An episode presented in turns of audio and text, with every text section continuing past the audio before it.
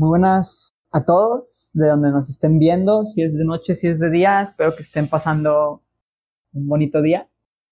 Entonces, tenemos aquí a, no sé si te gustaría presentarte. ¿Qué rollo, raza? Soy yo, su gran amigo Santiago. Para la gente que no te conoce, ¿qué, qué te gustaría que sepan, que sepan de ti? Soy compositor y autor de canciones. Entonces, iniciamos el, el, este cuarto con uno de los temas que más me daba curiosidad hablarlo contigo, que es acerca de ser una persona mmm, no extremadamente delgada, pero Ah, sí, sí. bastante Flaco. flaco, exacto. Que los dos compartimos. ¿Se te hace a ti un beneficio o, o algo malo ser alguien delgado? Pues, su beneficio sí tiene demasiados, la neta. O sea, ser delgado, pues, quieras o no. O sea, a los a las personas que tienen, pues, obesidad, sobrepeso, son las que más les llegan las, las burlas. Pero a los flacos, una que otra cagada, pero no tanto como a estos güeyes. O sea, en base a lo de lo que diga la gente. Yo siento que actualmente ya no. O sea, por ejemplo, con las personas que son de una complexión un poco más como llenita o... O sea, no necesariamente tienen que ser obesos tal cual, sino que sean un poco, un poco gordos, por así decirlo.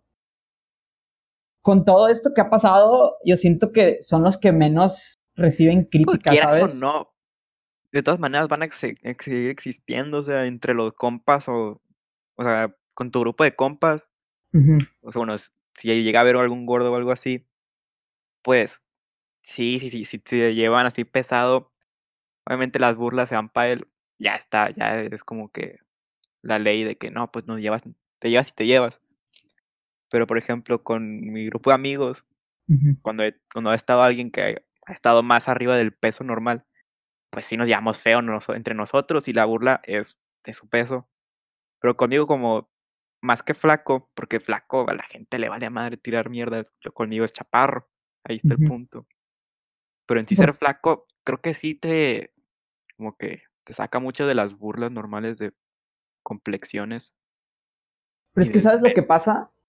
Como no es tan común que ah, exista, bueno, especialmente por ejemplo aquí en nuestro país que es Bueno, México, pues sí, México.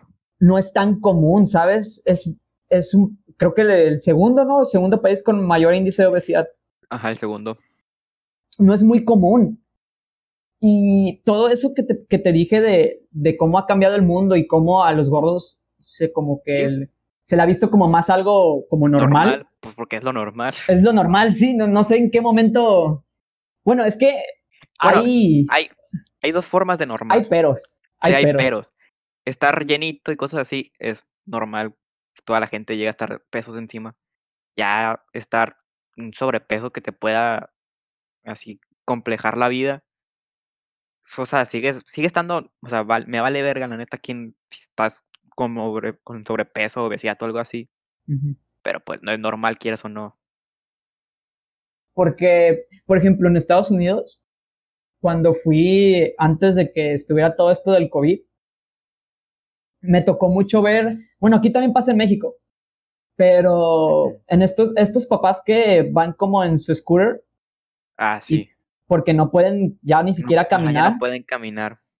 y tú dices, sí, es como que, wow, o sea, sí se te hace como que un golpe muy cañón, pero luego ves a sus hijos Y están Y- iguales, güey. No, no, no. O sea, bueno, pueden estar igual, pero los ve- ves algunos y ves que están delgados, o sea, están en su Es que muchos son así, el muchos peso no. normal. como muchos sí saben de que, güey, me tengo que cuidar porque pues puede que me pase esto ya de grande. Y muchos papás, o, o muchos papás dicen, ah, me vale madre. Y pues el hijo puede estar igual. O sea, digo, no, hay pedo que te veas así, pero cuando ya empieza a hacer algo como el punto de que ya no puedas caminar es de que hay algo mal ahí. ¿Sabes qué pasa? Por ejemplo, aquí en México pasa mucho que las mamás cuando son como que un poco son un, tienen complexión de huesos anchos, por así decirlo. Sí. Son mucho de cuidar a sus hijas en ese aspecto de, de no subir de peso, pero creo que a veces es súper extremo eso. Fíjate que no me ha tocado. Pero supongo yo que a veces de que, pues, para que, no sé, la neta, como la, para que la raza no se acular con ellas o algo así, no sé. Yo siento que es más de eso de que no quieres que lo mismo que te pasó a ti. Ajá, que te pasó a ti. Ajá, lo pasé. Pero también hacia el punto de que no puedes comer nada de esto porque terminas como yo o algo así, es como A esos puntos llegan. Sí. Yo he tenido amigas que me han dicho de que no, que una vez me compré una caja de brownies o no sé qué me, me, compré y mi mamá está diciendo como de que vas a subir mucho de peso, no, no comas brownies o no sé qué, está mal eso y y llegan hasta cierto punto de satanizar eso, pues, que está mal comer cosas que tienen muchas más calorías. Cierto. Tío, lo que yo vi no es con, los, con las mamás ni nada de esto, pero con las bailarinas de ballet, güey. Esa madre es tan bien pasado de lanza. Yo cuando estaba en el Ángela Peralta, pues tenía varias compañeras que eran, estaban en ballet y cosas así. Me tocó una vez que que las ponían a hacer como ejercicios o algo así. Y ella en vez de ir a hacer ejercicio se fue a comprar pues un yogur porque no había desayunado. Un yogur así de que te viene con el cereal. Y la maestra lo vio y le dijo de que, hey, estás pero pendeja. O sea, si ya te lo comiste, pues ahora le das como tres vueltas a la pinche plazuela. De que, ¿qué pedo? Es un yogur, esa cosa es fitness, ¿no? Y ya me luego me explicó la morra que no, que sí tiene azúcares y quién sabe qué cosa y tienen que estar súper, súper delgadas para, para poder bailar? Pues sí, pero algo debe tener con lo de los pies, de que se paran en punta. La neta no, no sé, estoy hablando de mi ignorancia, pero algo así de tener, pero sí me, me, me quedé que qué pedo.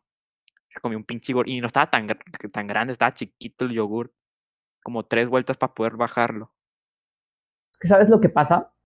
Por ejemplo, en países como asiáticos, que ahí es muy común que las personas sean delgadas, y no tanto porque tú digas que, ay, porque tienen una buena alimentación o cosas así. Bueno, en parte sí. No, pero si los oprimen bien. Es por la, porque son bien culeros allá. Con la ¿Tú crees? No, sí, güey. De hecho, por ejemplo, en Japón y en Corea, que pues muchas veces sí dicen de que, ah, está muy bonito, pero la raza es bien culera. O sea, mm. el, hay un putero de bullying y más a la gente gorda porque es muy raro. Y, mucha, y es raro porque la gente le da como que no miedo, pero dicen, verga, ¿qué van a decir de mí si tengo sobrepeso? Y es cierto. ahorita que mencionaste. pasa eso.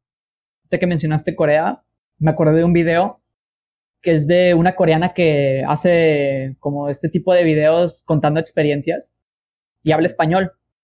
Sí, sí.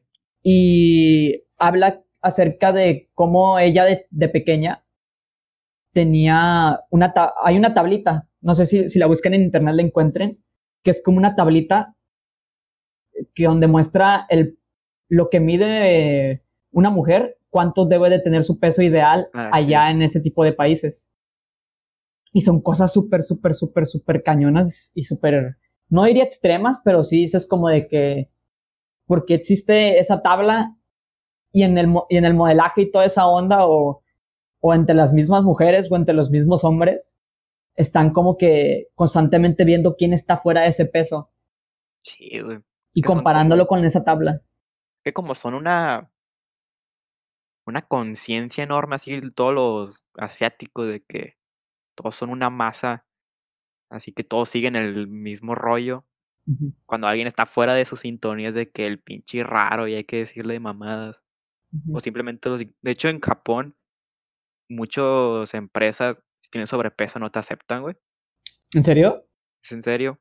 Por eso muchos de las personas que tienen sobrepeso o están desempleadas o trabajan en, en tiendas de conveniencia, porque no, no los aceptan en empresas aparte de esas, pues. Pero por la imagen que puede dar la empresa. por, la imagen que puede dar. Por eso todos los que ves en.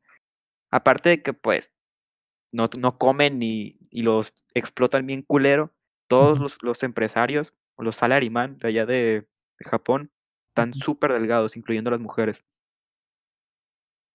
Hostia. ¿Tú crees que eso está mal o bien? no, pues está bien culero. O sea, en cierta manera cruda de verlo, eh, en cierta manera ayuda a que la gente no... Bueno, sí, es como me tengo que bajar de peso para entrar a esta empresa, pero en sí, o sea, no son formas. Hay formas de... Es que sabes cuál es el problema? Que nosotros, nos, bueno, nosotros, o sea, en general, la gente se basa en el peso de una persona, no tanto por lo de salud, ¿sabes? O sea, no, están, no, hay, no hay un peso, un peso tal cual eh, para todas las personas que signifique que están en, que son totalmente saludables. Sí, sí. Y no hay como que, o sea, es demasiado, demasiado la interpretación, ¿sabes? Porque muchas personas que son gordas realmente no es que estén mal de su salud, sino que así es su forma de su, cuerpo. Su complexión y todo eso. Pues sí, sí, cierto. Y ese, es el, y ese es el problema. Hablando de que mucha gente no ocupa de estar súper obeso como para tener problemas de salud. Sí, es lo que le pasó a mi primo. Mi primo, o sea, sí estaba, tenía sobrepeso y sí se veía gordo, pero no se veía así pasó de lanza como los de Discovery Channel y cosas así. Y el vato tenía, le dio hígado graso y, y problemas en el corazón y tuvo que bajar de peso como 30 kilos. Y yo lo veía, y lo veía como que el gordillo, o sea, como tu compa el gordillo así normalón. Y cuando me dijeron de que no, pues tiene que bajar un putero de peso porque se puede morir, dije, ¿qué pedo? No se ve tan gordo. Me dijeron que no, no es, eso no es el punto, es en sí lo que comes y cómo tu cuerpo lo, lo procesa y todo ese pedo. Y a raíz de eso, ha creado en todas las personas como que cierta, cierto forma de pensar de que estar gordo o estar muy delgado está mal. Pues sí. No sé si te tocó oír cuando empezó todo este movimiento de, de, de las personas delgadas que estaban en ciertas redes sociales, que enfrega cuando veían una persona que podría, porque no tenía las ciertas asientas y tenían algún trastorno como anorexia o, o el otro cuál es bulimia. Bulimia, sí no sabían exactamente si tenían eso y automáticamente atacaban, ya sea si era una, una modelo o algún tipo de, cosas de estas. Las personas se, se, se encimaban y empezaban a, a, decir que no, es que estás promoviendo todo esto y esto está mal y no sé qué. Y no necesariamente tenía que ser porque tenían un problema o un trastorno. Es que en sí es tu cuerpo, o sea. Pues sí. No, no me tocó ver eso, fíjate, no como no estoy tan en ese pedo de gente, pues. ¿No te ha tocado ver una youtuber que es emo? Sí, que sí, tiene anorexia. Saca machín de onda esa morra, porque en muchos comentarios o llega a hacer videos de que preguntas. ¿Que lo niega? ¿Mande? ¿Que lo niega? No, o sea, sí, sí acepta que tiene anorexia, pero cuando le dicen de que no, pues porque no lo arreglas o o de que, ¿qué me recomiendas a mí porque tengo anorexia, muchas veces dice que no, pues tú sigue viviendo con anorexia, no hay pedo, esto es normal, no ocupas preocuparte y su puta madre dije, güey, no mames. Es que ese es el problema de, de, las personas de internet o las personas, ya sean, como por así decirlo, famosas, ajá, que tengan cierto, cierto público. Muchas veces las personas las quieren ver como ejemplos a seguir, a seguir ¿sabes? Sí y no realmente como una persona que sube cierto contenido. Y este es que está el punto también, por ejemplo, ser una, alguien famoso con algún tipo de trastorno, porque por ejemplo la anorexia es algo de que pues difícil de salir, pues que muchas veces piensas que está bien y no hay pedo, como esta morra. O sea, es como que al mismo tiempo no tiene la culpa, pero también sí, porque es, o sea, lo, lo que está haciendo lo, su trastorno es de que no, no hay pedo, mi trastorno está chido, no hay pedo pero pues estás, quieras o no estás influyendo más personas. Y deja tú, ese es el problema, el problema de los pesos, específicamente porque yo no veo que en ningún otro trastorno, como ya sea depresión o todo este tipo de onda, exista como que cierto, como que afán de querer que esa persona cambie, pero de una manera que hasta puede resultar peligroso, ¿sabes?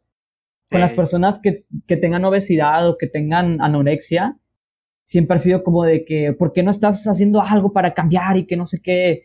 Eh, ¿Por qué no estás tratándolo? Y muchas veces No son personas que ni siquiera conocemos, ¿sabes? Ajá. No, no sabemos lo que están lidiando, todo ese tipo de ondas. Y existe un- una idea de querer cambiarlas que, o sea, no, no, no me cabe en la cabeza por qué pasará con eso. O sea, exactamente con lo de los pesos. Ni yo. Supongo yo, bueno, lo que yo pienso con los pesos, si no te está pasando nada, no cambies nada, o sea, si, estás, no sé, si tienes pesos de más o tienes sobrepeso o algo así, pero en, realidad no, no hay un problema en tu, en tu cuerpo, no te está generando nada de que me puede dar esto, me puede dar otro, pues ¿para qué cambiarlo? O sea, o sea, digo, si tú quieres cambiarlo, pues, jálate, no hay pedo, pero lo que la gente piensa, estás gordo, estás Muchas veces sí puedes llegar a tener problemas, Sí, muy sí. especialmente cuando estás, cuando tienes sobrepeso, más que con que tener menos peso. Pero si no te está pasando nada, pues así quédate. Pero tampoco digo que tener un sobrepeso es saludable, ¿sabes? O sea, Volviendo a lo que dijiste de, de estas personas que no realmente no tienen un problema tal cual, o son problemas serios, sino que o están muy delgados o están o se sienten que están muy gordos. Yo siento que, o sea, ¿no te ha tocado que estas personas se meten a bajar de peso o a subir de peso y tienen su como su peso ideal y realmente se siguen sin amar a ellos mismos? Pues supongo yo que ha de pasar muchas veces. Es más de aceptarte cómo te ves de, o sea, cómo te ves siempre a cómo te ves en ciertos momentos. Es que ese es el primer paso. Es como la gente que, que se opera por cierta, cierta cosa que no le gusta de su cuerpo y muchas veces no existe como que cierta, cierto consejo que te deberían de dar de antes de hacerte todo eso, primero amate a ti mismo porque que te operes tal vez pueda cambiar o que bajes de peso o subas de peso, no, no a lo mejor va a cambiar cómo te ves físicamente, pero realmente sigue siendo la misma persona. Buenísima frase que me acabo de aventar de Aladín, güey. Pinche madre, güey. Escríbela, güey.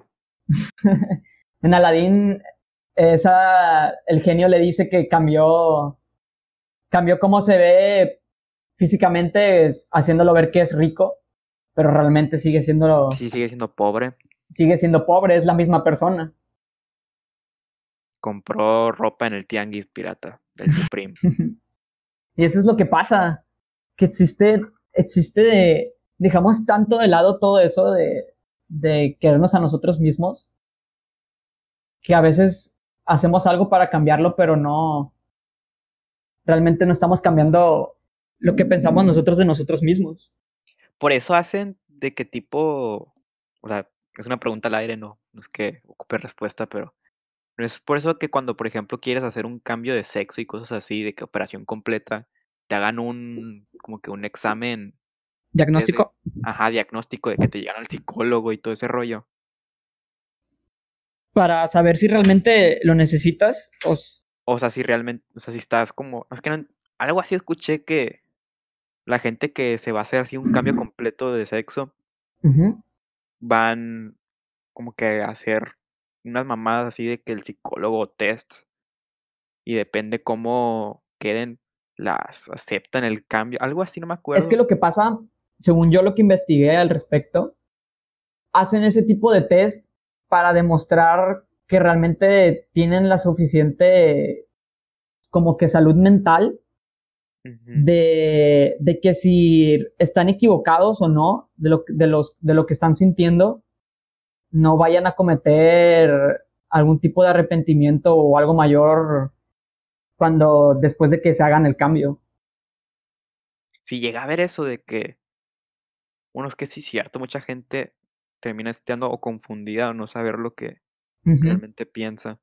Por eso pasa por ese proceso psicológico. Mira nomás. Según yo tengo entendido. Pues se- según yo es más la lógica, ¿no? O sea, para saber si realmente te sientes así o y no estás confundido al respecto. Por ejemplo, hablando de experiencias personales, ¿tú has tenido algún problema con, con cómo te, te ves a ti mismo, o sea, siendo alguien delgado. Flaco. Muchas veces, güey. Es el, la principal, o sea, todo lo demás, o sea, de mi cuerpo, en sí, de que ciertas cosas me vale madre, pero en sí es el estar delgado. Muchas veces, por ejemplo, ya cuando entré a segundo de prepa más o menos, ya me empecé a quitar la camisa cuando voy a la alberca. Antes no, porque dije, no mames, güey. Mi compa está bien mamado, yo estoy bien flaco, güey. ¿Qué hago? No dije, ah, por lo menos estás gordo o algo así, pero dije, no mames, no. fíjate que yo nunca, yo nunca tuve ese problema, pero sí era mucho de, de compararme. Mm. De estas veces que te comparas con las demás personas y dices, Vértiz, o sea. Bueno, yo siento que, que a raíz de, de que muchas, muchas veces existían estos comentarios como de que, oye, estás muy delgado o estás tal cosa, te empiezas a generar tú mismo las, las inseguridades. Pues, a mí, por ejemplo, que me digan que estoy muy delgado no es que sea, bueno, ahorita no, no, no, no influye nada en mí porque ahorita estar delgado ya me vale madre. Porque antes sí estaba muy de que tengo que meter a hacer una dieta y me tengo que poner bien mamado y su puta madre. Y al chile ahorita ya, ya me vale madre, ya digo, estoy delgado a huevo, la neta. Lo- o sea, porque aparte de todo eso, tener un cuerpo estéticamente acá como que bonito para la gente, o sea, es un chingo de trabajo y pa' qué, güey. Si estoy a gusto como estoy. Y ahorita cuando, por ejemplo, la, la típica, voy con mi abuela, estás bien delgado. Antes decía, no mames, abuela, ya sé que estoy delgado. Ahorita ya me vale madre, ya digo, ah, Simón, Simón, abuela, mire. Y ya es Sí, así, nos enseñan los musculotes. las mamalonas le enseño. Fíjate que con mi familia no fue. Es que como mi. Yo y mi hermano y mi papá. eh, por ejemplo, mi papá cuando estaba a mi edad era alguien extremadamente, extremadamente delgado. O sea, casi igual como estoy yo. Y él a raíz de que se metió a, a la náutica por un tiempo, subió, subió un montón de peso. Fue, fue agarrando un poco más de forma. Pues sí, un chingo de ejercicio. Pero a su edad, y, me- y veo las fotos de cómo era antes, y digo, no manches, o sea, así actualmente estoy yo. Y lo volteé a ver y ahorita, y ahorita, o sea, no pensarías que es la misma persona. Que, E ejemplo, igual mi hermano, igual como tú de flaco. antes. A raíz de que él se metió a la natación, empezó a agarrar, a Ah, sí. agarrar más volumen. Es que, por ejemplo, ahí cuando tú dices, por ejemplo, tu familia, que tu papá y tu hermano son flacos, pues por lo menos ahí no estás solo, pero yo soy el único flaco de mi familia. De hecho, mi hermano salió de complexión ancha, mi, mi mamá estuvo flaca en su momento, pero como eres mujer, o sea, las mujeres pasada la pubertad ya es como que empiezan a desanchar partes. Mi papá siempre ha estado bien mamado. Y luego mi abuela, mi abuelo, mis primos, todos. Ninguno, ninguno, ninguno está flaco como yo. Así que por eso es como que el. ¿Por qué verga yo estoy así? ¿Por qué toda mi familia no? hay cosas así. Pero pues. Pero yo siento que cuando, cuando creces con familia así, yo siento que cuando empiezas ya más a convivir con otras personas, te acaba pegando más cuando te empiezan a decir de que "Eh, tú no estás tal o, o estás así o tal cosa. Porque estás como que, o sea, como vas creciendo, Ajá. vas creando la idea de que pues no es algo malo, ¿sabes? O sea, eres aceptado. Ah, pues sí. Pero cuando sales y realmente te das cuenta cómo, cómo es la demás gente, empiezas ya a, a preguntarte a ti mismo de que, ah, porque yo no estoy así, ¿sabes? Pues, Y como, por ejemplo, en la secundaria, o sea, no es como que. Como yo siempre estaba igual de flaco, ya en la secundaria la raza se empieza a, a como que agarrar masa muscular y todo ese pedo. Verga, güey, porque yo no estoy así, güey. Como porque yo estoy atrasado. Pero ya cuando llegué a la prepa y dije, nah, o sea, ya me indigné. Dije, su puta madre, ya voy a estar así, sea, ¿para qué le hago de pedo? Y eso es, a raíz de eso, no sé si escuchaste hace mucho, no me acuerdo quién, qué comediante lo dijo, creo que era una comediante mujer, que menciona que las personas que no siguen como que cierto estándar, ya sea estético, por así decirlo, Sí, o sea, que son feas, son gordas, son delgadas, son chaparras, son muy altas, ese tipo de cosas, tienden a, a buscar alternativas para darse como a resaltar. Y por eso siempre cuando ves a un comediante, vas a ver a alguien que no es guapo tal cual. O sea, es imperfecto, ¿sabes? sí, pues sí. Porque empiezan a desarrollar... Verga, sí es cierto, no hay ningún comediante guapo, qué pedo. Es por eso. Porque cier- hay cierto como que reprimi, re- reprimi- bueno, Esa cosa. esa cosa, que los hace desarrollarse otro tipo de cosas en su personalidad para poder hacerse resaltar. Por eso Sí, hay mucho comediante afroamericano. Porque muchas sí veces, cierto. muchas veces no siempre crecen en, en estas comunidades que todo el mundo es afroamericano.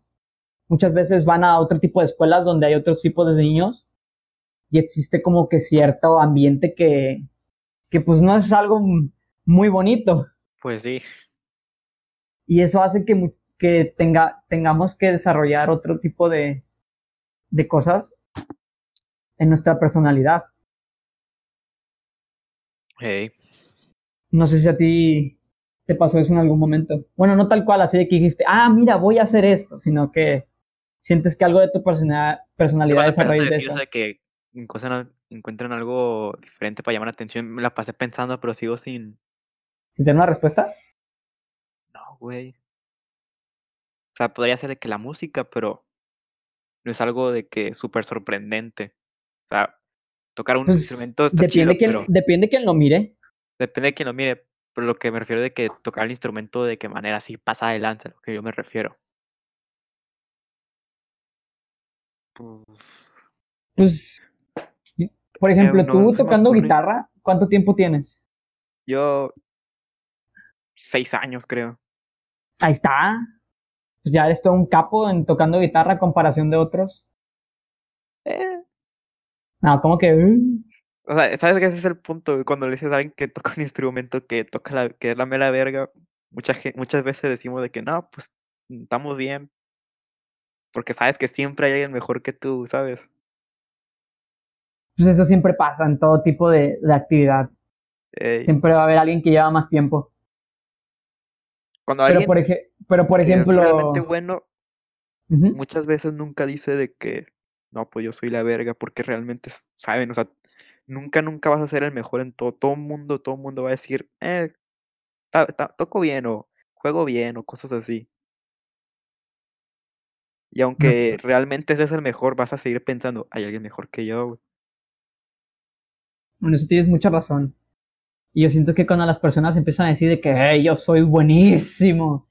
como Normalmente que- son, No, no, no, no de ese lado, sino que tienen, tienen como que cierto ego que quieren lle- llenar y cierto tipo de cosas que, que ocupa que la otra gente le diga como para poder sen- sentirse lleno, ¿sabes?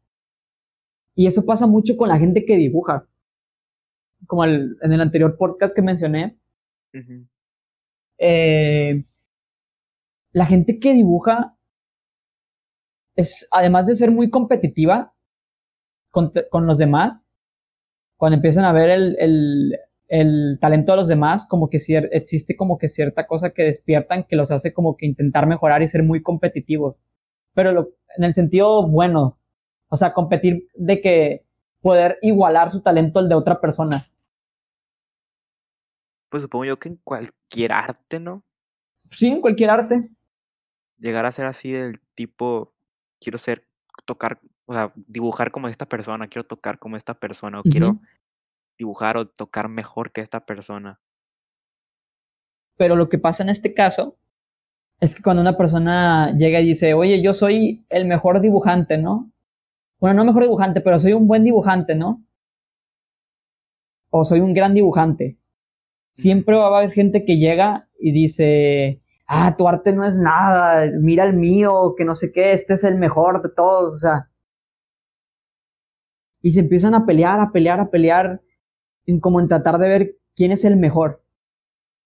¿Sabes? Ahorita que dijiste lo de lo de la gente que, no, yo soy bien bueno y su puta madre y que ocupan realmente otra cosa. Me acuerdo un chingo de Kanye West, güey, no sé si lo has visto últimamente, güey. Con... El, cabrón explotó ya, o sea, ya está bien pinche loco, güey. No, no, no se ha tocado verlo en Twitter, güey. Vi que creo que metió un trofeo de Grammy al excusado o algo así. Lo empezó a miar, güey. Pero aparte, o sea, eso es, supongo yo que de lo más que, digan, no, lo verga, qué pedo Kanye. Pero ah, pues, o sea, lleva un buen rato poniendo unos tweets bien pinches raros, güey. Y el vato al chile sí explotó, güey, porque la neta, tanto pinche mamada que le pasa al vato, güey. De que las Kardashians lo oprimen un putero. De que pasó por su fase de que soy el Mesías y su puta madre, el vato explotó, güey, ya pone mamás de que no, pues dejen de seguirme a mí y a mis hijas, los voy a asesinar y su puta madre. Y al día siguiente, eh, raza, es pura cura, no se asusten. Yo, ¿qué pedo, güey? ¿Y por qué crees que está así? Pues por su bien, sí. Todo lo que pasó, güey, decir que es la mera verga cuando, bueno, Kanye sí es la verga, pero ser... En su momento. Bueno, sí, en su momento era la mera verga. No, que en su momento fue muy bueno y ahorita como que y aparte, pues, eh, Kanye siempre ha tenido un pinche ego pasado de, la, de verga. Y no estar con alguien así como que lo ocupe, o sea, que ocupe a esa persona, pues Kanye se fue con la Kardashian, pues. Yo creo que si se hubiera ido con otra persona que no sea la morra esta, capaz sí hubiera sido diferente con el pendejo de Kanye como que ha cambiado su forma de pensar, ¿no? A raíz de... Sí, güey, todo lo que ha pasado, o sea, primero pues todo empezó cuando se casó con la Kim Kardashian. Y cuando se casó con ella era en su época de que se creía el Mesías, güey. Y que tenía un ego bien pasado de lanza. Si hubiera estado otra persona ahí, yo digo que hubiera sido totalmente diferente ahorita. Porque Kanye ahorita está como que le dan ataques y su puta madre, güey. Pues es, son las secuelas de tener una vida con, con fama, por así decirlo, de ver cómo funciona el medio, ¿no? Y la industria. Pues sí, hay gente que le cae mejor la fama que otros. Y ahorita Kanye le está cayendo bien culera la fama. Por ejemplo, hace poquito estaba hablando con mi hermano acerca de lo que es eh, obtener dinero, mucho dinero de manera muy rápida como tipo estos, estos artistas de, de música, por ejemplo, por poner un ejemplo, ¿no? Por ejemplo, de trap, que empiezan a ganar un friego de dinero en poco tiempo. Muchísimo. Y cómo piensan a, gastar el dinero en puras, en puras cosas como ropa muy cara o accesorios muy caros o carros muy caros. Pues sí te vas, güey. No, no es, no es no tanto por el que te vas, pero es gente que ha vivido cierta vida no, no diría de pobre, pero, sí como que, pues. ajá, como con cierta, cierto afán de que la gente que tiene dinero se lo gasta. chida, pues. No, sino que se lo gasta como en esas cosas, o sea, que debe de comprar esas cosas como para demostrar que es una persona con poder, con dinero, sí. Y eso lo ves en cualquier lado, lo ves en los políticos, en la música, en todo lo ves, güey. Que la gente empieza a gastar en este tipo de cosas. A comparación de gente que ha tardado tanto en conseguir eh, el dinero. Ajá. Y no los ves comprando estas ¿Sabes? También creo que pase más con los con la chaviza, güey. Supongo yo que también es eso, o sea, que a los morros jóvenes no. Que les llega el dinero de putazo, no. Es que lo que pasa es que con las personas jóvenes tienden a idolatrar a las personas que, que son mayor, mucho más mayores. Y esta gente es la que, es la que, la que mide, ¿cómo decirlo? como que las cosas que deberías comprar, ¿sabes? Tipo, por ejemplo, ahorita que mencionaste las Kardashian, Ajá. muchas de las modas fueron, surgieron a raíz de las Kardashian, como estos, los Adidas Superstar, Ah, sí, cierto. se empezaron a utilizar a raíz de que una de ellas los empezó a usar de manera muy seguida. Verga, sí, cierto. Y esto a las empresas les interesa. Y muchas veces les dan productos para que ellos los utilicen y las personas vean que eso significa, que usar ese producto significa eh, tener como que poder de adquisición, ¿sabes? Sí, sí, sí. Por ejemplo, igual los Beats. Ándale. Realmente los Beats no son el mejo- los mejores audífonos del mercado. Pues no, güey. pero como muchas personas famosas, como futbolistas, los Los utilizan. ¿Sabes que de hecho los beats, o sea, se empezaron a hacer populares pues, por la gente del rap, pues como lo hizo Dr. Dre, Dr. Dre, pues sí. De los veían de que a tal güey, a tal rapero famoso que me gusta los usa. Verga, han de estar chingones, los voy a comprar. Está muy cañón todo eso de, de cómo estas marcas influyen en. Ey, Es todo un círculo vicioso. ¿Cierto? Por eso estas personas que tienen dinero viven, vi- viven viendo a estas personas y en cuanto lo tienen es lo primero que quieren hacer, es parecerse a, a ellos. Pero pues todos, todos se tienden a parecer a lo mismo. Pues sí. Todos se vienen haciendo lo mismo. Al fin y al cabo. O sea, creando una moda, pues, que, ¿Cómo? o sea, que todos empiezan a atender a. Cuando eres así de estos güeyes de que eh, tienes el dinero de putazo y tu canción pegó y chingo de varo y quieres verte como tu artista favorito y ya tienes todo y su puta madre. Y haz de cuenta que tú empiezas a hacer algo y los demás güeyes te quieren, o sea, tú lo haces moda, o sea, cerraste el círculo, güey, o sigue siendo de que querer haciendo más, güey. O sea, querer, querer comprando más cosas que no, que no tienes, pues, por ejemplo. Porque todo eso se basa en de que a mí me gusta esto, esta persona famosa la usa, yo lo quiero porque ya tengo dinero, pero ya después de un rato tú empiezas a usar tal cosa y la demás gente diga, ah, este güey la usa, es moda, yo lo voy a comprar. ¿Tú crees que haya cerrado el círculo o va a seguir siendo de que, ah, yo quiero esta madre, la, es de moda y la quiero? No, yo siento que el círculo, el círculo sigue. El círculo Mm. sigue. No creo que, se, que llegue un punto en donde se pueda cerrar. Sí, güey, cuando te mueres, Ah, bueno, pues, pero se tendrán que morir todos para que. o sí. Cambiando de tema, ¿alguna vez fuiste egoísta? Sí, güey, muchas veces. Mm, ¿Y por qué lo hiciste? Pues, el chile, güey, yo soy muy de que si no es mi pedo, ¿para qué me meto? Si no es mío, no hay problema. Si no me está pasando a mí nada. Y siempre miro por mí, la gran mayoría de las veces. Digo, me beneficia esto, lo voy a hacer, me vale madre. Muchas veces hago eso. ¿Y por qué crees que eres así? O sea, ¿por qué crees que, Pues que es que desde morro, fíjate, siempre he sido de yo solito, yo solito. Porque, por ejemplo, o sea, lo que me cuenta mi jefa, o sea, cualquier pedo, cualquier madre que me pasara, yo me lo guardaba porque decía yo solito. No sé, o sea, cualquier es- cosa como problemas también? ajá, problemas del tipo, de cualquier tipo. Por ejemplo, de que pues, mi amante trabajaba hasta tarde, pues. Y Ujú, cuando estás morro dices, no mames, me abandonó. ujú. Y yo y mi carnal, pues, nos quedamos solos y mi carnal sí, de que lloraba o decía, eh, güey, a lo mejor pasó algo. Y a, y a mí el chile, algunas veces sí decía, eh, güey, qué pedo si pasó, no, pero nunca decía de que, ah, X, pues, ¿Y actualmente sigue siendo igual? sí, güey. Y el pedo es cuando tienes compas y te cuentan sus pedos, güey. Muchas veces lo estoy, estoy viendo el pedo y no, y, o sea, y realmente no por ser mamón no le digo nada, pero, pero pues por ser buena onda y pues que es mi compa o algo así, me están contando alguno que otro pedo, pues me quedo y trato de seguirles el rollo y tratar de hacer algo, pero muchas veces sí digo, como no. O sea, y no es, no es falta de empatía, porque empatía sí tengo mucha. ¿Y así eres con todos? ¿O hay con personas que no? Realmente no has, no has, Pues no has mi jefa pensado es eso. la, única, es la única, mi jefa, mi carnal. O sea, tu familia en general. Sí, mi papá, pues como mi papá no me cuenta nada de sus pedos, pues no sé, no sabría decirte. A lo mejor y sí también, pero más mi familia que las demás personas, porque de morro me valía madre, decía, le pasa algo a mi mamá, no, me pasó a mí, así que no hay pedo.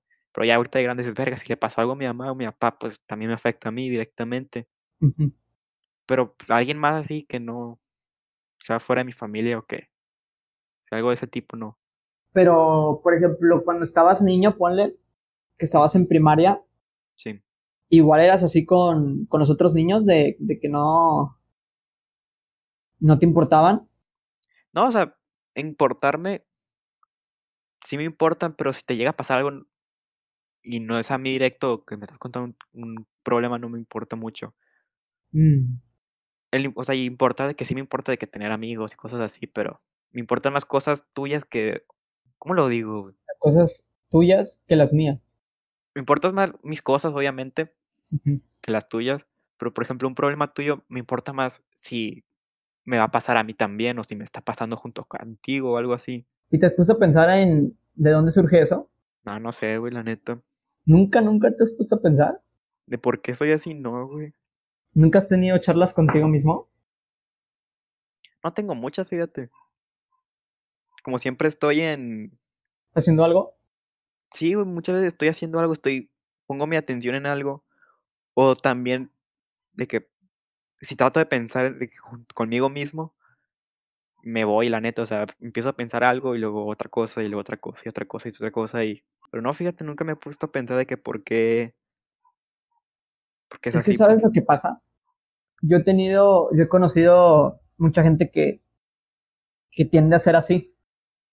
Porque yo soy alguien, yo siempre desde pequeño, siempre he sido alguien que, que escucha a las personas. Y no en el sentido de, de, o sea, en, cierta parte por querer tener empatía, pero más por el hecho de que me interesa saber por qué esa persona le pasó algo o piensa de tal cosa o ese tipo de cosas. Entonces, siempre, siempre, siempre, siempre intento platicar con las personas. Y yo siento que platicando... sacarle plática, pues. Yo siento que platicando te puedes dar cuenta de muchas cosas por lo que dice, de cómo es su personalidad, cómo piensa y todo ese tipo de cosas. Y sí me he topado con muchas personas que tienden a no darle cierta importancia a los problemas de los demás, pero además que no, nunca han tenido como que esas charlas consigo mismo.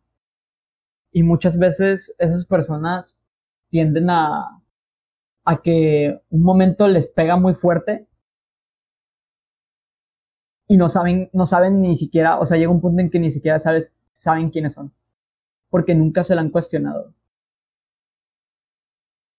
Y ese, es el, y ese es el problema, que muchas personas no hablan consigo mismas, o sea, ahorita ponle que van a entrar a la universidad y ni siquiera saben qué les gusta, por ejemplo, o sea, no saben ni siquiera cómo elegir su carrera, y no tanto por, por desconocimiento de saber en lo que son buenos, sino porque han pasado toda su vida nunca, nunca preguntándose nada, nunca sabiendo realmente cómo son, cuál es su personalidad y todo ese tipo de cosas.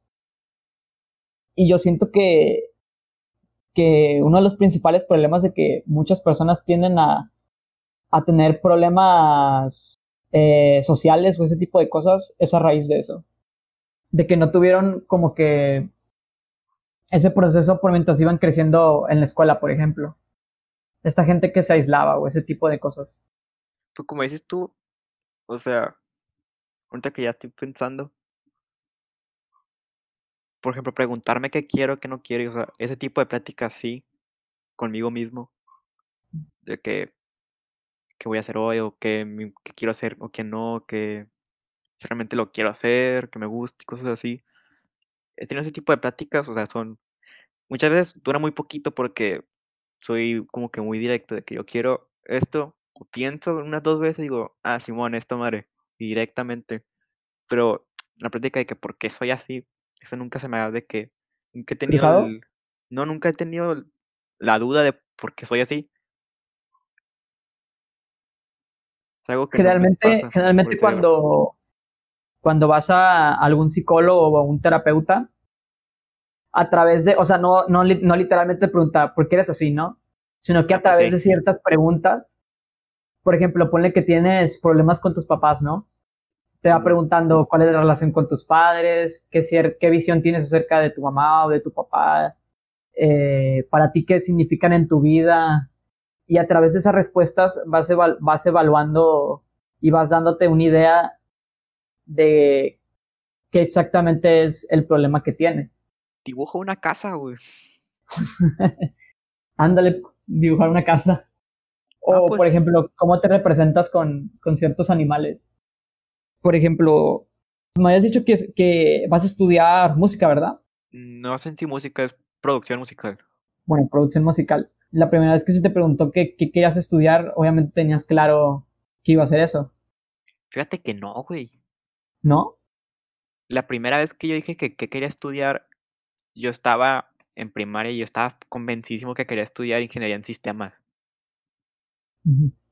Porque yo estaba bien, en primaria estaba bien metido en las compu y su- yo estaba así que ujú, pura verga voy a cambiar.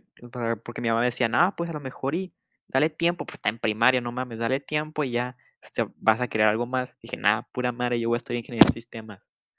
Y pues dicho y hecho, sí cambié.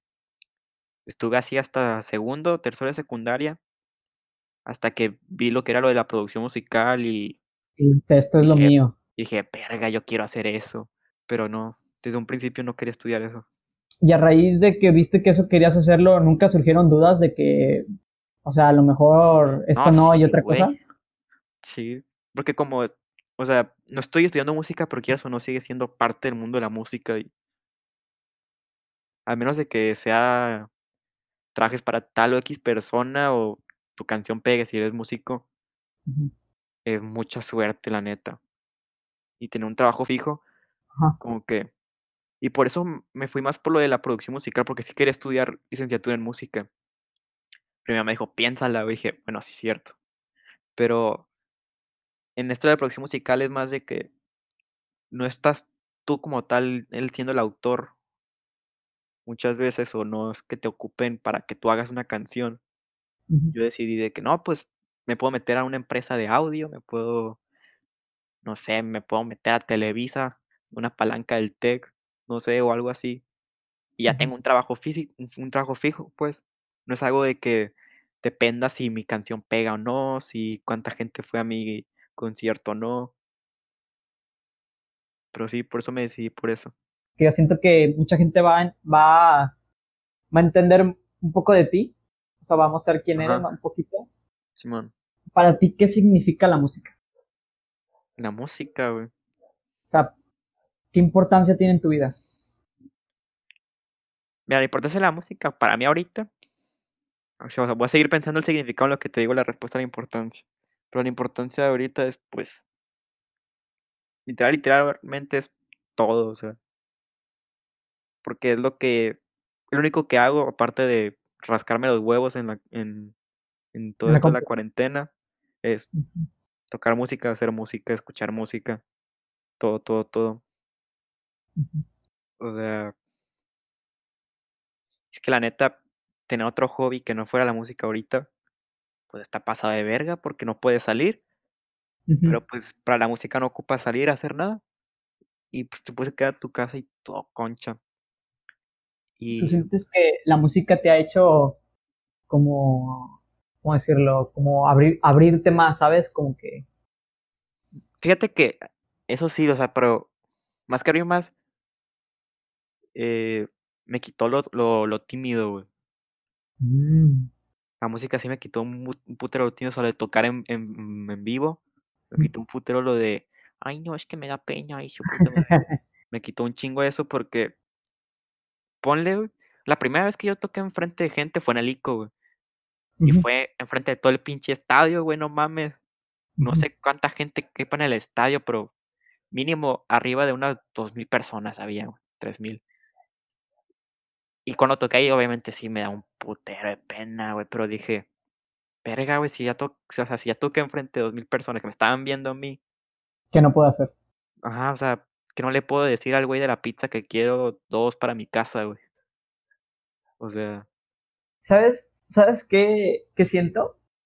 Que para ti la música te ha hecho abrirte no tanto como, tan, como persona, o sea, como abrirte en el sentido de como que sacar más de ti, pues sacar tu potencial, sino que te ha hecho abrirte a más personas a través de la música, o sea, conocer más gente por medio de, de, de la música. Quieras o no, con cualquier arte sigues pudiendo abrirte a muchas personas. Porque ponle de que eres un artista que dibuja, ponle. Y estás dibujando y su puta madre. Y decides postear un- unos tus dibujos a la verga.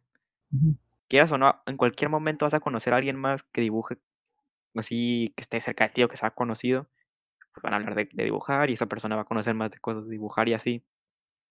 Igual con la música, tocas a una madre, tocas, no sé, la guitarra. Conoces a otro güey que toca otro instrumento y dices, ah, perro, tocas esta madre, ah, Simón, y empiezan a hablar, empiezan a hablar. Y ese otro güey conoce a tal otro güey y otro güey y así. Y es más, supongo yo que con los gustos, ¿no? O sea, O sea, en parte sí, de que, ah, me gusta tal, tal banda, y tú, ah, a mí también.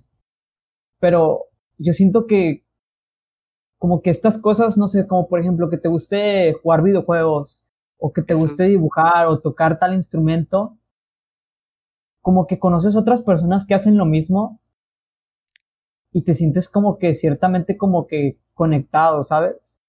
Simón, Pero más allá de eso, empiezas a darte cuenta que hay como que más gente como tú. sí, güey. Yo siento que eso para ti es de las cosas más importantes. O sea, poniéndome en tu lugar. Pues para mí, o sea, por ejemplo, de las cosas más importantes de la música, para mí es, o sea, el hecho de que, no sé si, si, si sin la música o no pase o no, pero, por ejemplo, con los de mi banda, o sea, me hice demasiado amigo, o sea, porque ya con, por ejemplo, el micro que está en la banda, ya compa con él, y otro integrante que es el, que la otra guitarra, también era súper compa de él porque es mi vecino y lo conozco de hace como 10 años.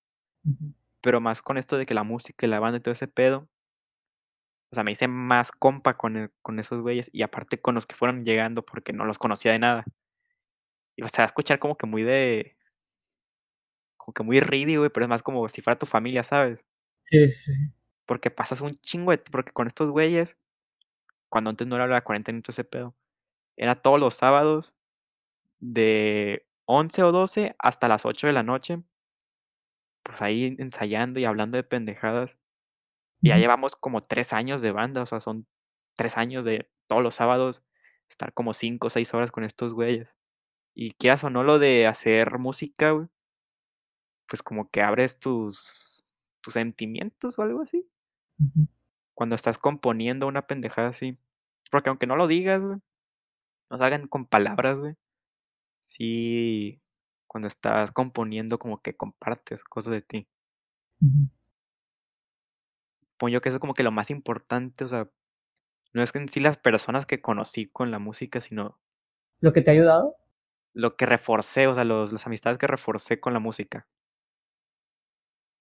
Eso, eso. Aplauso, banda. Eso, eso. Un aplauso. Ah, perro. Y Viste, güey, la actualmente, pensé. actualmente consideras a esas personas de la banda como que las personas más importantes, o sea, de amigos. Sí, güey. De que el top. De los. Sí, pues sí. Ya se volvió esto podcast motivacional. Ándale, güey. Raza, toquen instrumentos. Toquen el triángulo, una madre así. El ukelele, el ukelele. El ukelele también. La guitarra chiquita. Porque, ¿sabes? Lo que dijiste, dijiste algo muy importante, que es, te empezaste a volver más cercanos con esas personas. Simón. Y yo siento, poniéndolo más, como, como dándole, ¿qué pudimos aprender de eso? Es que, no sé si todos los que nos estén escuchando ya estén en la universidad, o ya están a medio semestre o ya hayan terminado o vayan a entrar. Pero algo que dijo muy importante, que por medio de eso, y es algo que en la escuela muchas veces no lo vivimos, o sea, yo especialmente eh, no lo experimenté mucho, que fue encontrar a más gente que, que no que fuera tal cual como yo, sino que hubiera algo como que, que me sintiera identificado, ¿sabes? Sí.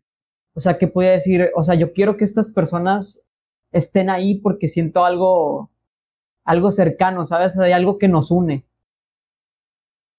Y eso en la pues universidad lo empiezas a, lo empiezas a sentir porque... Todos están ahí porque les gusta, o sea. La universidad es un lugar tan, tan grande a comparación de una escuela y empiezas a darte cuenta que hay más gente, más gente igual a ti, ¿sabes? O sea, ahí se empiezan a crear los grupos, los, los, los amigos. Sí. O sea, obviamente en la, en la escuela también. Sí, pero en la prepa como que sí tienes opción, pero eh, como hay menos gente en sí, o sea, tú no es que sea como que agarras los que ya estén, los, los agarras porque ya no hay más, pero en la universidad, por ejemplo, si te metes a una carrera que te gusta, vas a encontrar un chingo de gente que también les gusta eso, que están ahí por lo mismo que tú. Y realmente las personas que van a ser tus compas o algo así, o sea, no van a ser los que porque ya los que ya están, es porque desde un principio ya van a ser tus compas la gran mayoría. Yo creo que es así por eso. Por eso la preparatoria es el primer paso. O sea, ya saliendo de la preparatoria, me doy cuenta que es sumamente importante para el desarrollo de una persona. Porque como es lo primero, pues el inicio es duro, ¿sabes? O sea, te empiezas a dar cuenta de muchas cosas, como cuando tu grupo de amigos empieza como un poco a disolver porque cada uno se va por su cuenta. Sí, cada quien va por su lado. Y empiezas a, si en, si en un momento antes no te empezaste a, a cuestionar y todo ese tipo de cosas de quién, de qué realmente eres y qué quieres, en ese momento o lo haces o lo haces porque, no sé, de alguna manera todos tendemos a como a despertar, por así decirlo, que realmente, quién realmente somos. Pues sí. Y más como tú de la prepa. Más saliendo de la prepa. saliendo de la prepa. Y como tú dices, a raíz de eso empezaste a, a crear como que es, como poner poquito a poquito escalones y crear poco a poco por tu pared de quién realmente tú eres. O sea, reforzaste eso de que este soy yo, esto, esto, esto es lo que quiero. Y si tú realmente no quieres estar ahí, pues vete, pero pues bien lejos, o sea. Es cierto. No vas a poder derrumbar eso porque es algo que construí y que realmente lo reforcé.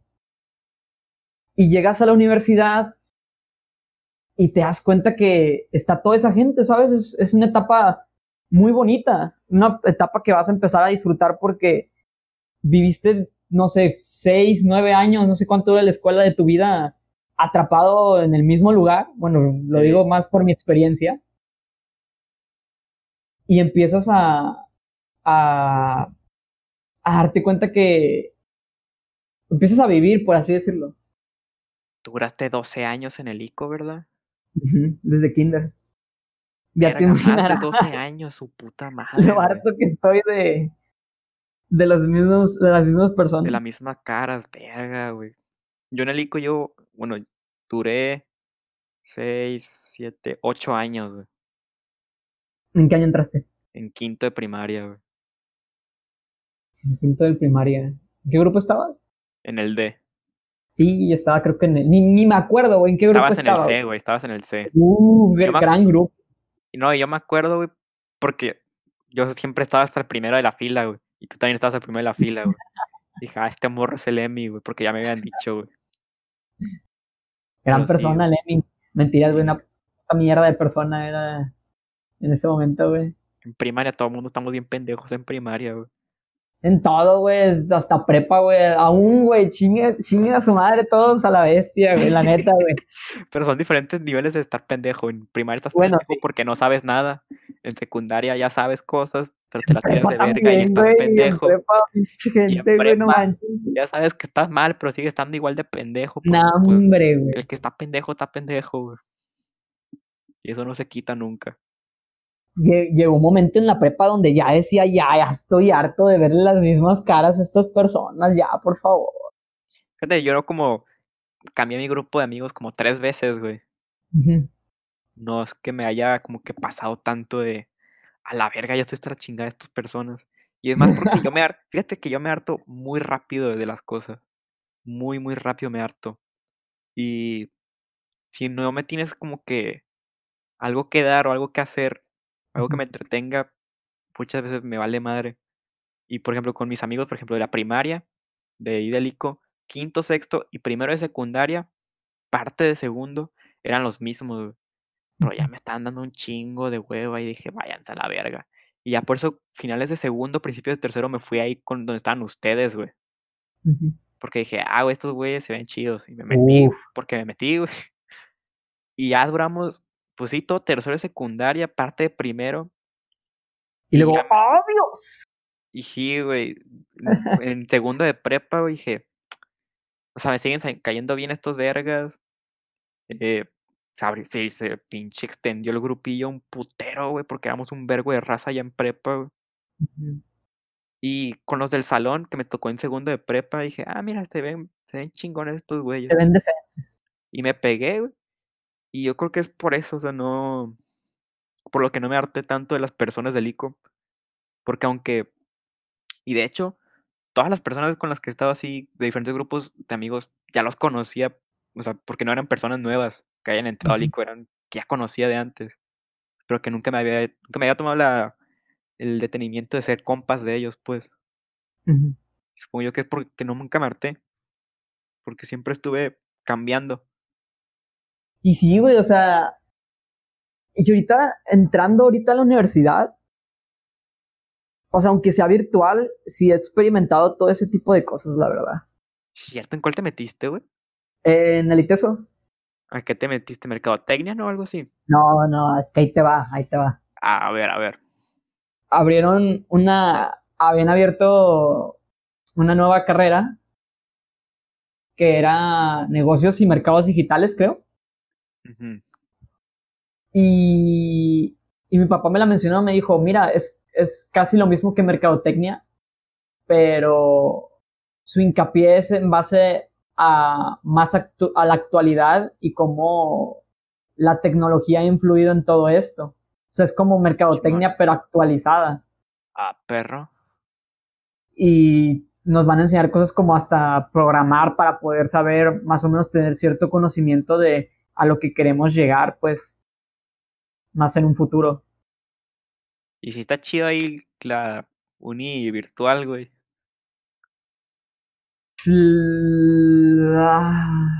Hay muchas cosas que se pierden, la, la neta. Muchísimas. Como ir al campus y su puta madre, ¿verdad? No el campus, es que lo que más me pesa es el interactuar. Es que ah, estar yo adoro, güey, adoro interactuar, sí, con las personas, güey. O sea, aunque llega un momento que me arte, me gusta que haya persona cerca. O sea, me, me, gusta estar en ese aire. Que yo me metí este, al inglés aquí en el TEC, el TEC Milenio, porque mi hermano quería que anduviera Nini 100%. Soy Nini de lunes a. de domingo a, viernes, güey. Y el sábado no. Pero quería que hiciera algo. Dije, ándale, pues. Me metí aquí al, inglés del TEC porque sé que está fácil, güey. Dije, pa. Este, güey. Sí, güey. Ah, es que sí, la neta, es fácil, banda. Todo el mundo que fue al inglés del TEC. Está pasado de fácil, güey. Dije, al TECMA. Me, dijo, ah, está bien. Y, y me metí ahí, todo ese pedo. Y fíjate que me gusta más estar en la clase en línea que haber ido a la clase, güey. No sé por, qué. Primera, güey. O sea, lo hice por hueva de ir hasta allá y ponerte a hacer pues algo es que, me queda en corto, en sí me queda en corto el tech, me queda como 10 minutos. Pero aparte que sí me da hueva levantarme, cambiarme, bañarme, irme desayunado, pinche al Que aquí nada más me levanto y en cuanto me levanto ya me meto a la clase. Es, no sé, güey, estar enfrente de la gente me da un chingo de flojera, güey.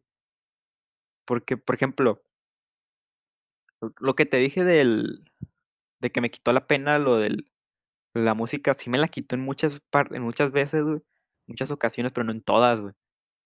Y una de esas es conocer gente nueva, güey. No me la acerco a la gente nueva porque, primero, me da un chingo de hueva saber qué sacarles de plática, güey, que no, pues, ¿cómo está el clima?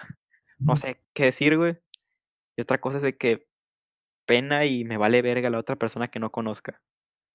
Pues, como estás en línea, güey, es como que, no sé, es como si no estuvieran, ¿sabes? Nada más está hablando la maestra y ya.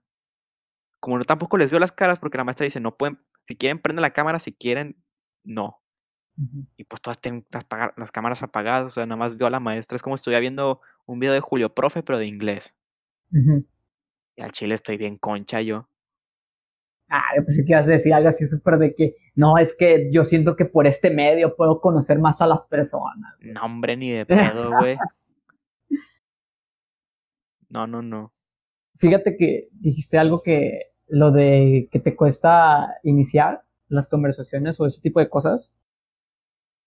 A mí me pasa mucho que cuando iba, cuando entré en el, en esta etapa del inglés que creo que se llama PISA o algo así, que es cuando Sí, ya PISA. son de todos los grados, o sea, que todos los grados de todas las edades, o sea, hay hasta señoras.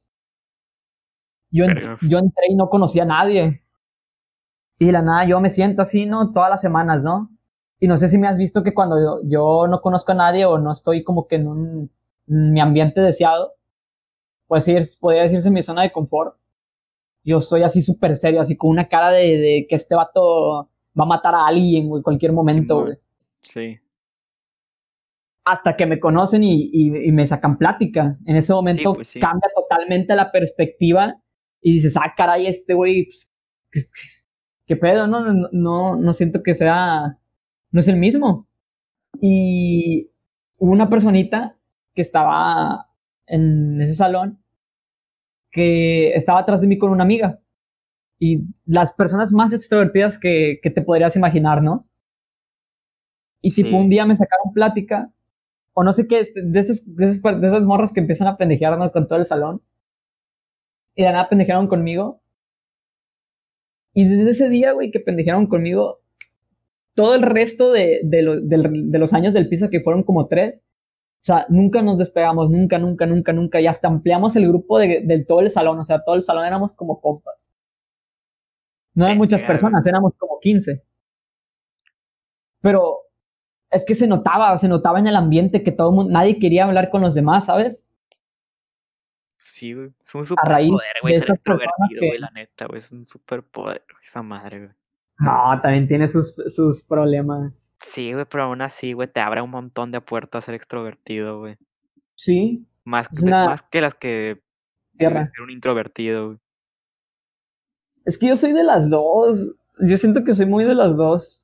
Sí, güey, pero aún así sigues teniendo partes. Yo, la neta, Ah, sí. no quiero hablar con la gente nueva, no. Si me dan la opción de hablar o no hablarles, yo agarro la, la que más me gusta y es no hablarles. güey. Es que lo que pasa, bueno, conmigo, es que cuando yo no considero una persona como que, no sé, como, no indicada, pero como que la persona correcta con la que yo pueda hablar, Sí, en ese automáticamente me cierro totalmente y no, no, no muestro como que realmente quién soy. Ajá, por así decirlo. No, también quién soy. Ah, verga. Hay veces que sí, sí me pasó eso en su momento. Bueno, ahorita no, ya no tanto porque he intentado como que cambiarlo por raíz de muchas cosas que viví en mi etapa de la escuela.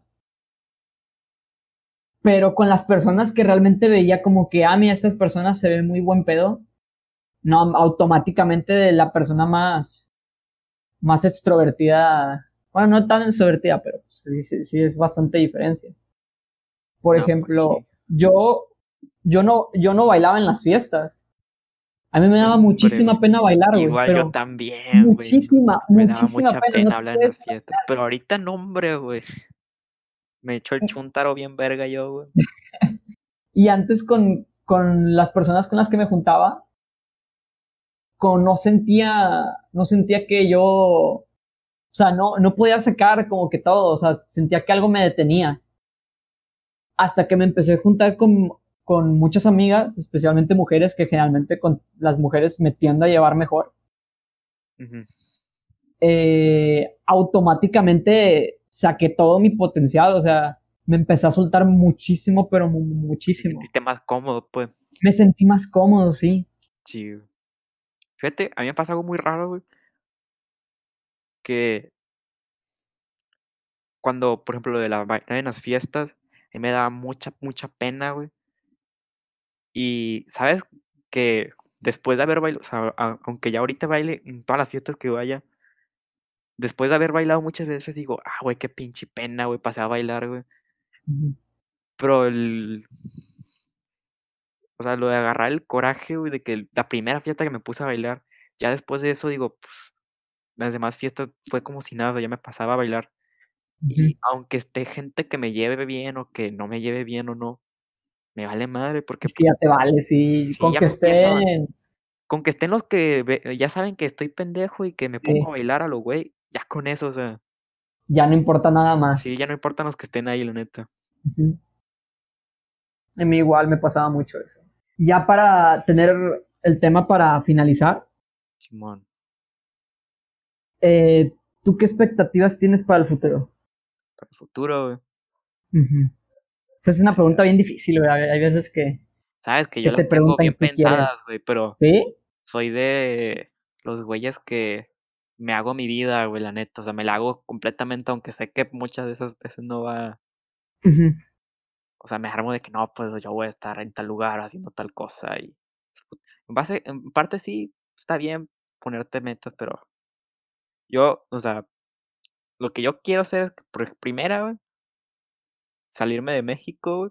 No porque no me guste México. Escapar de Latinoamérica. Sí, escapar de Latinoamérica, güey y no a ningún parte de, de que esté en América en sí. En efecto, hermano, el, sueño americano ya no existe. Me quiero ir lejos, güey. Es falso. Las dos opciones que yo tengo es o irme a Europa o irme a Asia, güey. Uf. Asia, pues. A China no, a China no. No, a China no, ni de pedo, güey. Lo más probable es que me vaya a Japón, güey. Y en Europa, me gusta irme a irme a Suecia, una madre así, güey. Uh, cero índice de, criminalidad. Sí, güey. Uno de esos dos lugares, güey. Y estar trabajando, pues, de productor musical, güey. No sé, güey, que lleguen unos, japos y me digan, eh, grábame esto. Yo, Simón, y te lo grabo en chinga. Una de esas dos cosas me gustaría mucho. Irte primero fuera del país. Ey, terminar la carrera también irme a intercambio a Japón, porque en el TEC está el intercambio, güey, a Japón, güey. A Chile, güey. en cuanto me meta el TEC, yo me voy a poner el. Está escuchando muy otaku esta madre, pero no. Aunque la foto se vea que tampoco no, no es eso. Pero sí me gusta mucho Japón. O sea, más la cultura que el anime, pues. Aunque sean bien culeros todos los japos, me gusta mucho. Y sí, o sea, pegar a fuga al intercambio. Y muchas veces en los intercambios encuentras los, las ofertas de trabajo, que es que haces buenas cosas allá. Y en cuanto terminar la carrera, irme para allá.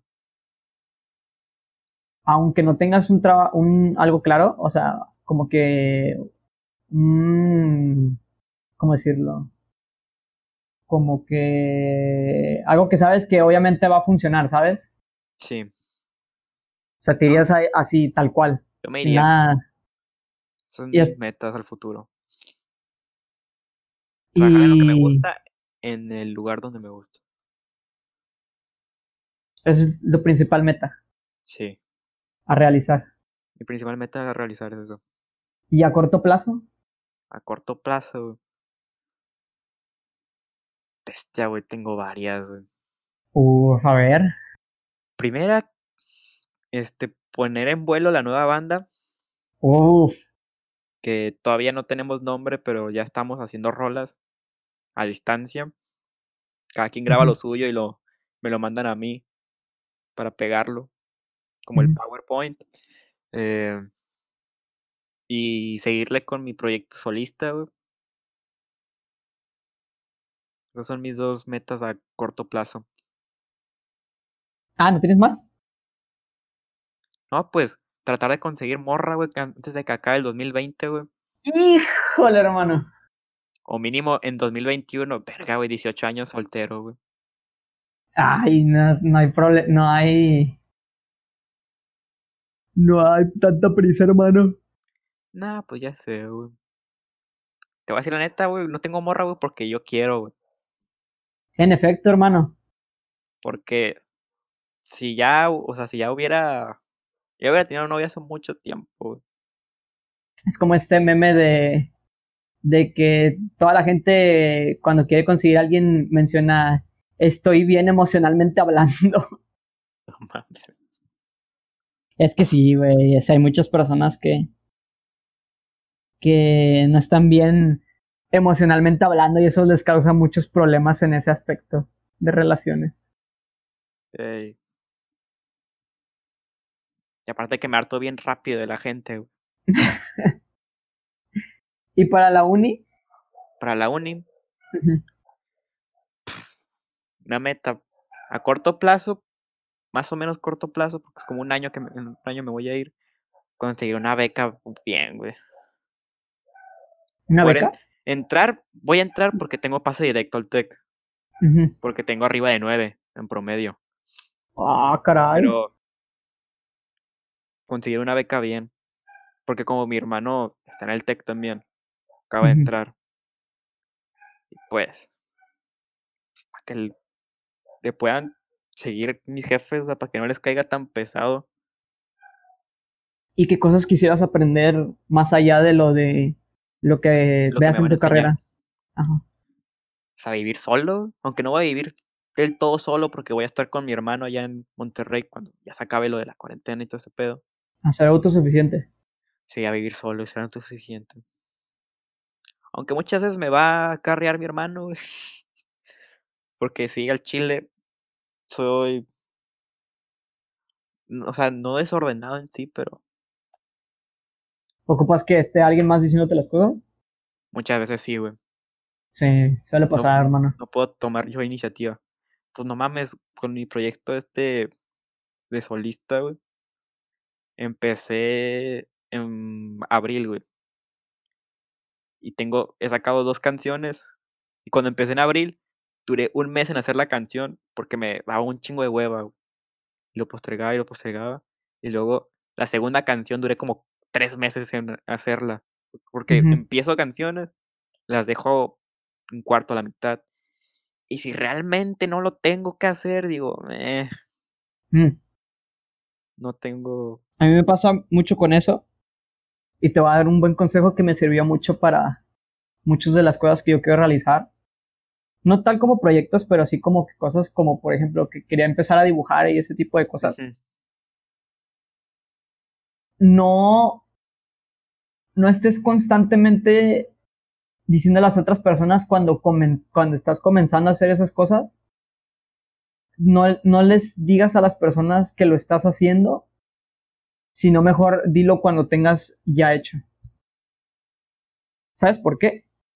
¿Por qué? Muchas veces cuando, cuando, por ejemplo, estoy dibujando y ponle que ya hice un boceto, ¿no? Sí. y digo, ah, mira, ya estoy empezando a hacer mi boceto.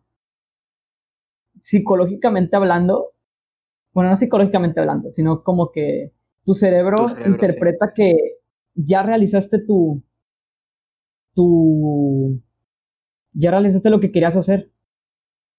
Y tu cerebro, interpre- como interpreta que ya lo hiciste, le cuesta más trabajo siguiendo, seguir haciéndolo. Porque tu cerebro quiere resultados rápidos, quiere, quiere, quiere obtener resultados fáciles y rápidos, lo más pronto posible. Sí. Y si estás constantemente como que mostrando como que ciertas partes de ese tipo de cosas, si aunque, y aun- aunque no las tengas hechas, te va a costar más trabajo seguir haciéndolas. Y en esos casos, el principal motor es que tú quieras terminarlo, ¿sabes? O sea, verlo Sí, hecho. Verlo terminado, sí. Sí. Es lo que dices, no, pues a darlo, o sea, voy a, voy a, voy a, voy a empezar a hacer esto porque quiero verlo terminado, ¿sabes? Y muchas veces nos pasa eso, que, que le decimos a las demás personas y luego nos cuesta trabajo. Y eso a mí me sirvió mucho, especialmente para hacer este podcast. La, la anterior persona que, que invité, muchas veces le dije que tenía la iniciativa y siempre me decía, hazlo. Y yo siempre le ponía como que no, es que primero quiero hacer un logo bonito y no sé qué, y quiero tener un buen micrófono, una buena computadora y ese tipo de cosas. Sí. Y él me dijo, no, ah, empiézalo desde ahorita. Como, Sí, es cierto. Ya cuando dijiste que iba a hacer el podcast, ya tenías todo, güey. sí. Ya tenías el logo, ya tienes toda la mamá. Dije, güey. No, pero tardé un friego, o sea, eso sí. desde que casi empezó la, la cuarentena, eh, tenía ganas de hacerlo. ujú, Y yo le había puesto de promesa a este vato, o sea, como que, no promesa, pero como que Iniciativa, pues. iniciativa de que en cuanto me saliera un logo que a mí me gustara, era cuando iba a empezar, sí.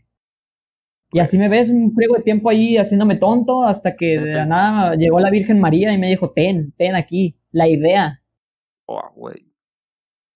Y empecé a hacer las cosas. Pues le voy a calar, fíjate. pero siempre, siempre lo intento hacer como que underground, ¿sabes? O sea, que nadie se dé cuenta y ya cuando ya lo tengo hecho así, tas, ten, mira.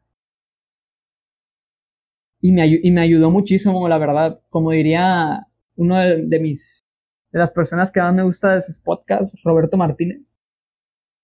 Eh, cágala rápido, cágala pronto. Porque en todo ese tiempo que pudiste haber tardado en buscar las, las mejores cosas para hacer esa cosa, como, no sé, un instrumento o, o personas o ese tipo de cosas. Y llega ese momento en donde ya tienes todo y te equivocas y no te sale lo que tú quisiste. Ese, ese peso que cae sobre ti, la neta te, te derrumba horrible. Y por eso es mejor regarla antes para en el camino irlo, irlo Irlo perfeccionando. reparando así antes. Sí. Mira nomás, pues así le voy a hacer, cómo me sale. como lección de, del día de hoy, amigos. De parte de Cuarto Abierto. Así De parte de Cuarto Abierto. Así sí se llama. Entonces, para finalizar este podcast, ¿qué, qué piensas que, que, de- que quedó de aprendizaje? Quiéranse, quiéranse ustedes, amigos. Ay, quiéranse ustedes, Quiéranse quiéranse ustedes ustedes mismos. mismos. Aunque se escucha muy de que fácil. No sé. Es muy difícil, lleva mucho tiempo. Aunque hab- hablado se escuche fácil, no. Están a cálenle, está- tiempo, cálenle, está chido sentirse bien con ustedes mismos. están a tiempo. Neta les va a ahorrar muchas cosas en el futuro y les va a dar mejores relaciones con sus personas y amigos, familia, todo. Parejas, si es que tienen. Eh, pónganse a pensar en ustedes mismos, Sí, ándele, piensen ustedes mismos. pero no, no, no sean egoístas, sino cuestionense, cuestionense todo, la neta. Cuestionense de una vez y no, no entran a la universidad ni sepan qué quieren y papá me equivoqué de carrera. A quinto es. semestre, güey, me equivoqué de Me carrera. equivoqué de carrera, pa. ¿Algo más que quieras decir, Santiago? No, la neta no. Le diría que chequen mi canal, donde subo las rolas, pero no creo que ¿Sí? le encuentren. Pero pues, se llama Cuso, K-U-C-S-O. Sí, para la verga si lo van a encontrar. Muy buenas rolas de lo-fi. Ahí están mis rolas, Lo-Fi. Muy, muy, muy recomendado en, en esta etapa de, de estar encerrados. Neta, relaja Así mucho. es. Entonces, damos como cerrado el cuarto. No sé cuándo nos volvamos a ver, especialmente, o sea, hablando específicamente eh, En la vida real, ujú, en la vida real, en la vida de las personas. pero espero que en alguna, en un próximo programa podamos volver a platicar. Ándele. En el programa 100, güey. a ver si en Halloween se arma, un- se arma una colaboración y invitamos varias personas. una cola- bueno. Sería chido, sí. Entonces, por mi parte es todo. Muchas gracias por escuchar y espero que tengan bonito día, bonita tarde y bonita noche. Bye, bye. Bye.